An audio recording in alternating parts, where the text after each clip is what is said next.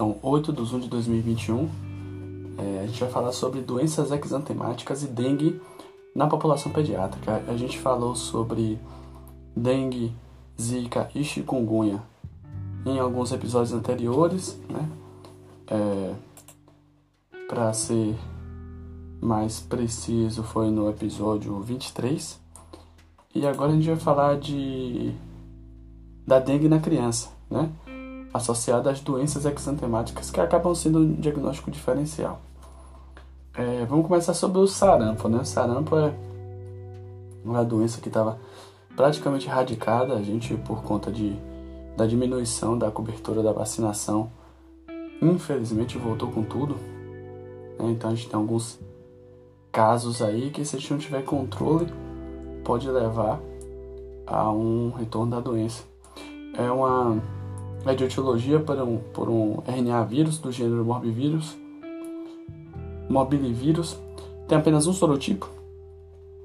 É, a criança vai ter infectada, ela vai ter pródromos, é, que são as manchas de Koplik, que elas são patognomônicas, né? São manchas brancas acidentadas com halo eritematoso em oposição aos molares, que vai anteceder em 12 a 24 horas o resto cutâneo.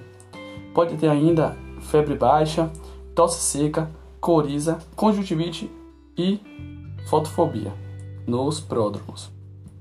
E aí ele vai evoluir para o resto cutâneo, né, de 12 a 24 horas após o surgimento das manchas de Koplik, racho cutâneo e febre alta. Tem a distribuição crânio-caudal, é, acomete na sequência pescoço e face, depois tronco, depois braços e pernas. E o diagnóstico é clínico, né? A gente vai observar anticorpos detectáveis na fase do hash e o hemograma pode evidenciar leucopenia e linfocitose elevada, né? Que é a linfocitose que indica padrão viral. A transmissão é por gotículas da nasofaringe na fase catarral e 90% dos suscetíveis, suscetíveis serão é, contaminados. Pode ainda realizar complicação é, com otite média aguda, pneumonia, uma encefalite é, cinco dias após o resto cutâneo e uma panencefalite esclerosante subaguda, que é uma doença, um, um risco maior no sarampo antes dos 18 meses. Né? A profilaxia pode ser feita após exposição, se for um contato com doente conhecido e não vacinado, em até 72 horas. Pode ser realizada a partir da criança com 6 meses de idade, é, é, a vacinação, né? mas não conta como vacinação. E a vacinação normal com ano de idade. As contraindicações da vacina são para gestantes e imunodeficientes. A rubéola, né? Ela é uma doença muito parecida com a com o sarampo, mas considerada doença de acometimento mais leve, com a gravidade maior associado a gestantes. É... A rubéola é marcada pelo aumento dos linfonodos retroauriculares, pós-occipitais e cervical posterior. O dois terços vão apresentar um quadro subclínico, mas o quadro clínico é um racha cutâneo crânio-caudal e uma conjuntivite sem fotofobia. Então, a fotofobia que está presente no sarampo não está presente na rubéola, né? É, o diagnóstico é feito pela detecção de anticorpos IgM e IgG e a cultura do vírus né, na, do sangue nasofaringe. O tratamento é de suporte, com sintomáticos. Pode fazer uma encefalite em 1 a cada 6 mil casos, pode fazer uma púrpura trombocitopênica imune, uma panencefalite progressiva e a gente tem a síndrome da rubéola congênita, que é o acometimento ocular, né, com catarata, auditivo, surdez e a cardiopatia em recém-nascidos de mães que adquiriram a rubéola durante a gestação. A prevenção é com a vacina e que é contraindicado para mulheres e imunodeficientes, né? Nessas populações de mulheres é, grávidas, na verdade. É, o tratamento é com imunoglobulina intramuscular, nesses casos. O eritema infeccioso ele é causado pelo parvovírus B19.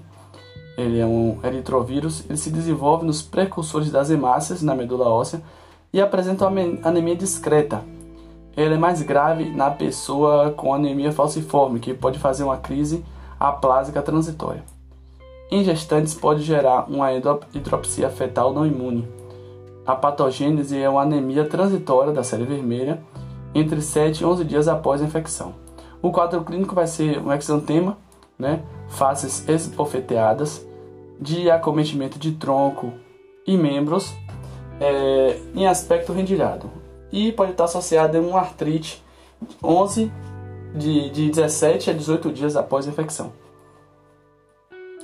O exantema súbito é a roseola, é, é de etiologia do herpevírus tipo 6 e tipo 7. É, pode ser recorrente até, em até duas vezes nesse caso, né, já que são dois sorotipos. E o quadro clínico é um acometimento do lactente na primeira infecção, com febre alta por 3 a 5 dias. Pode ter convulsões febris, né? Já que é uma doença que acomete lactente, convulsão febril é uma doença associada à febre alta de início rápido antes dos 5 anos e um exantema logo após a febre, né? Então, o exantema que acomete troncos e membros é transmitido via salivas de adulto e o diagnóstico é clínico é, via a detecção do IgG para herpevírus 6 e PCR. A varicela é uma doença que tem como agente etiológico o vírus varicela zoster, altamente contagioso, neurotrópico e com a patogênese associada à transmissão ou por via respiratória ou por contato com o conteúdo das vesículas. É, a clínica né, tem uma incubação de 10 a 14 dias após a infecção. Raramente é subclínica, né? Vocês vão, a gente vai ver é, lesões de pele, são máculas eritematosas que evoluem para vesículas, né? com conteúdo é, hialino esbranquiçado e posteriormente para crostas, é, com rompimento da vesícula ou a própria vesícula vai entrar em remissão. É, o mesmo paciente pode ter é, lesões em vários estágios, né? uns em, em máculas, outros em vesículas, outros em crostas, que é até um, uma forma de identificar a doença. A cicatriz é rara e geralmente só ocorre quando há uma infecção secundária, né? A, a, lesão tem uma infecção secundária por bactérias de pele que levam a resposta imune mais agressiva. A varicela neonatal é associada a um risco neonatal considerável, depende de anticorpos maternos via transplacentária e, e é, ocorre em nascidos de mãe infectadas no periparto e pré-termos. E nessas a gente vai utilizar a imunoglobulina ZIG. É, o tratamento perinatal é com aciclovir é, endovenoso. E a profilaxia pós-exposição é, é, com vírus vivo atenuado ou VISIG para gestantes, neonatos e imunodeprimidos. A doença mão-pé-boca de etiologia por, pelo Coxsackie vírus B16 tem incubação de 4 a 6 dias e o quadro clínico são é, lesões orais e vesículas que se rompem e formam úlceras na faringe. Podem ter também lesões nas mãos e pés, vesículas do dorso, né? Dor abdominal e febre. Essas lesões orais e lesões em mãos e pés fecham o quadro clínico e acabam ajudando no diagnóstico, que é clínico, e o tratamento também é com suporte, né? Com sintomáticos. A, escala, a escarlatina é uma doença essa de origem bacteriana. Ela é causada pelo Streptococo beta-hemolítico do grupo A, né, é o mesmo que faz a amidalite, é o mesmo que faz a glomerulonefrite, é, é, glomerulonefrite pós-streptocócica, é, a, a, o agente, a doença, vai levar à produção de toxinas eritrogênicas e a clínica a temperatura que se eleva no segundo dia. E aí com 12 a 48 horas vem o rash, né? Que é vermelho e finamente papular, né? A pele lixa. Começa em dobras e depois se generaliza, né? E está associado à palidez perioral, que é o sinal de Filatov. Então, é uma doença dessas todas, é a única que é de origem bacteriana. Além dessas alterações, a gente pode ter uma descamação que vai acontecer em uma semana. Está associada ainda também à língua de frambo, framboesa e pode ter uma amidalite visível. O diagnóstico é clínico, né? Vocês vamos procurar todos esses sinais e o tratamento, né? Já que falamos de uma bactéria com antibiótico, se trata com penicilina. Ainda é importante, ainda que não seja uma das doenças eritematosas conhecidas, né?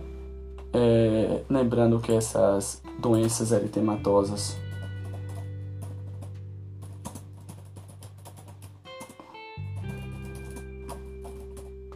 elas têm uma ordem, né? Primeira doença, segunda doença, é, que a gente é um termo até antigo, né? Mas a, é, ainda ainda tem pode ter utilizada em algumas doenças. A primeira doença é o sarampo, a segunda doença a escarlatina, a terceira doença é a rubéola, a quarta doença é a doença de Filatov-Dux, a quinta doença é o eritema infeccioso e a sexta doença é o exantema súbito, né?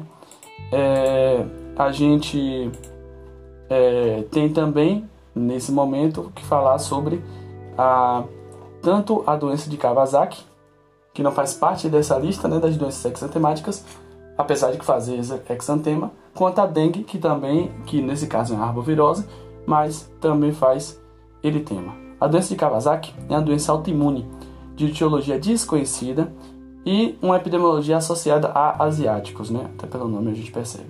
Ela comete 80% das vezes em menores de 5 anos. A patogênese é uma vasculite de artérias de médio calibre que pode acometer coronárias. Esse é o principal problema da doença de Kawasaki. As manifestações clínicas é uma febre por 5 dias, mais quatro das características abaixo: conjuntivite, não purulenta, lesões orais, lábios rachados, língua de framboesa, linfadenopatia, exantema, né, o racho cutâneo, e acometimento de mãos e pés. É, vai ter uma descamação periungueal de 1 a 3 semanas após o exantema e pode ter ainda o envolvimento cardíaco, né, com aneurisma de artéria coronariana. É, então a gente faz diagnóstico é, com, com a febre é, durante 5 dias, mais quatro dessas características que a gente falou: conjuntivite, lesões orais, linfadenopatia, exantema e acometimento de mãos e pés. Na fase clínica, é a fase aguda febril, que vai levar de uma a duas semanas, a gente vai observar é, é, é a fase inicial. Depois disso, a gente vai observar a fase subaguda, que é a fase de escamação, trombocitose e aneurismas, que é duas a quatro semanas. E a fase de convalescência, que vai ter um VHS em queda, que vai ocorrer de 6 a 8 semanas. O diagnóstico é difícil, mas ele é clínico. Né? É, e o tratamento é com a imunoglobulina, imunoglobulina IVIG, endovenoso, em até 10 dias de doença. Por quê? Porque a gente quer prevenir o é, envolvimento cardíaco, né? o aneurisma de coronária. É, a gente também faz o tratamento, além da imunoglobulina, com aspirina de 80 a 100 mg quilo dia por 14 dias, mais de 3 a 5 mg quilo dias por 6 a 8 semanas. As complicações é o aneurisma gigante de aorta, né, que pode levar a trombose e estenose, e a má perfusão do miocárdio, né, que é, são complicações cardíacas e que exigem um tratamento rápido. Por fim, falando da dengue, né? Dengue a gente já falou bem da dengue no adulto, já definiu os tipos, né, os grupos. Aqui a gente vai falar um pouco mais rápido. Primeiro falar da etiologia, né? São é um arbovírus, cinco sorotipos, né? E associado ao vetor que é o Aedes aegypti, o vetor brasileiro. É uma infecção sequencial é, pode ter uma imunoamplificação precipitada por uma história de dengue prévia que leva a uma doença de forma mais grave nas infecções posteriores. Vai gerar uma, uma imunidade de sorotipo específico e uma imunidade para os demais sorotipos por até dois meses. O quadro clínico é após o período de incubação de 1 a 7 dias, febre de até 7 dias, mais dois sintomas abaixo cefaleia, dor retroorbital, mialgia, artralgia, prostração, exantema ou presença ou não de manifestações hemorrágicas. A gente tem que conhecer na dengue ainda sinais de alarme e sinais de hemorragia. porque a gente utiliza para classificação. Os sinais de alarme é, são dor abdominal, vômito, hipotensão postural, hepatomegalia, hemorragias importantes, alteração do nível de consciência, hipotermia, oligúria, aumento do hematócrito, queda abrupta das plaquetas e desconforto respiratório.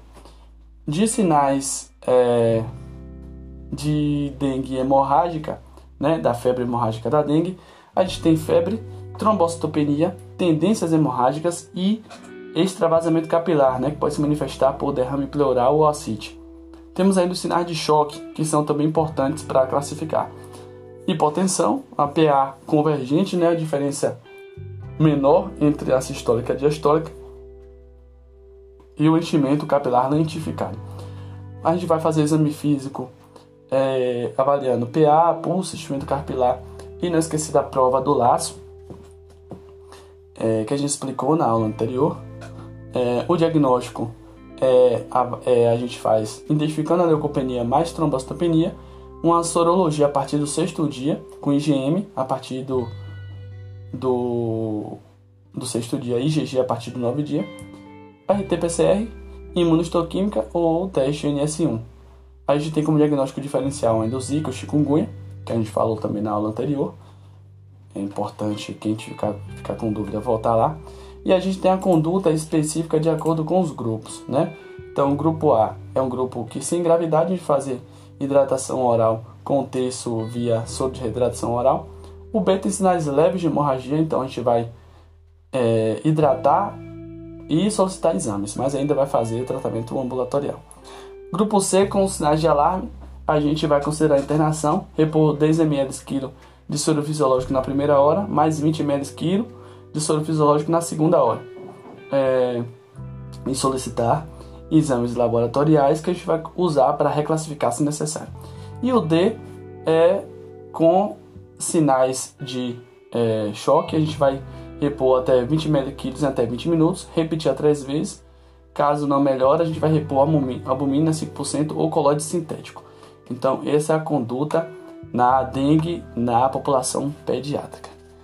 Basicamente, isso aí. Até o próximo.